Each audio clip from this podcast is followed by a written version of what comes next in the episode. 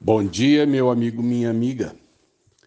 No dia de ontem tinha pedreiros na minha casa e sempre que tem alguém fazendo um trabalho, é isso para nós, né, um movimento na casa. Minha esposa procura servir uma comida melhor e, e um lanche, porque quem trabalha na casa da gente também nos abençoa e a gente gosta de abençoá-los.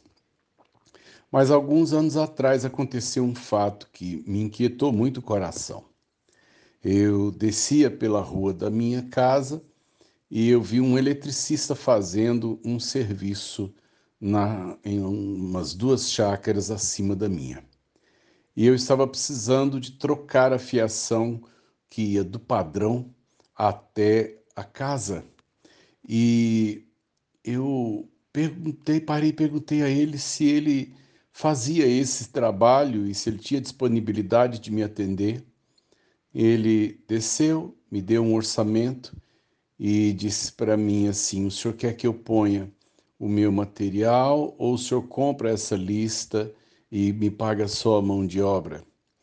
E para simplificar a minha vida, foi: faz o seguinte, moço, o senhor traga tudo e eu pago o total.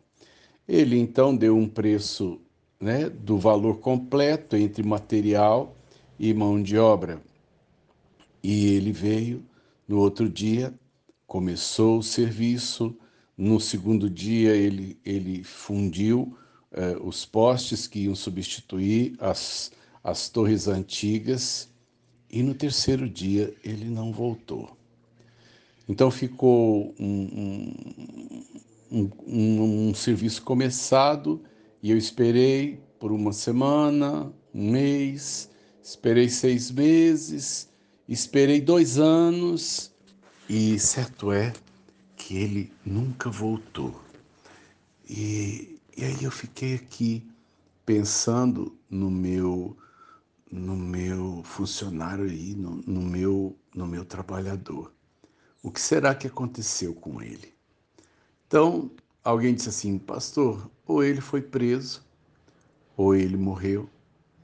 É, certo é que se fosse qualquer outra situação, ele tinha um, um serviço em haver aqui, ele já tinha colocado uh, parte do, dos materiais, tinha uma parte de mão de obra. Certo é que já se vão uns 10 anos e ele nunca mais voltou. É, gente desaparecida é sempre uma inquietação.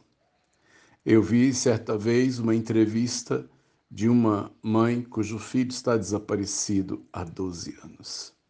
E ela diz assim: é a pior coisa que pode haver, porque a gente não sabe se amanhã ele abre a porta e entra, ou então se eu desmancho o quarto e desisto. É, é uma situação realmente incômoda. O Brasil tem um cadastro aproximado de 12 mil crianças e adolescentes desaparecidos.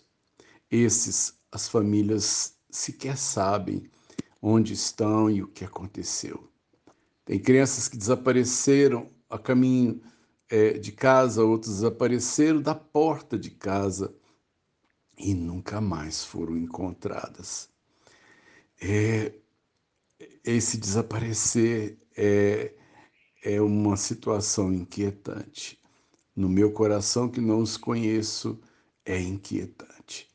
E fico pensando naquele que é pai, que é mãe, que é irmão. Mas também me preocupa aqueles que desaparecem das nossas vidas e nós sabemos onde eles estão. Sabemos é, que podem não estar bem, mas a gente os mata dentro de nós.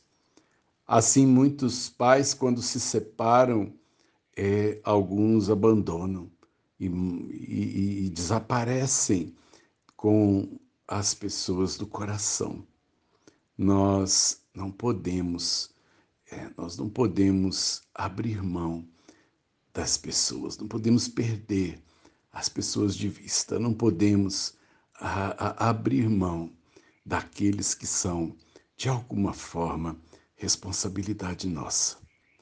Eu, como pastor, me preocupo daqueles que estão desaparecidos da igreja, daqueles que estão desaparecidos é, do convívio, todos aqueles que de alguma forma somem.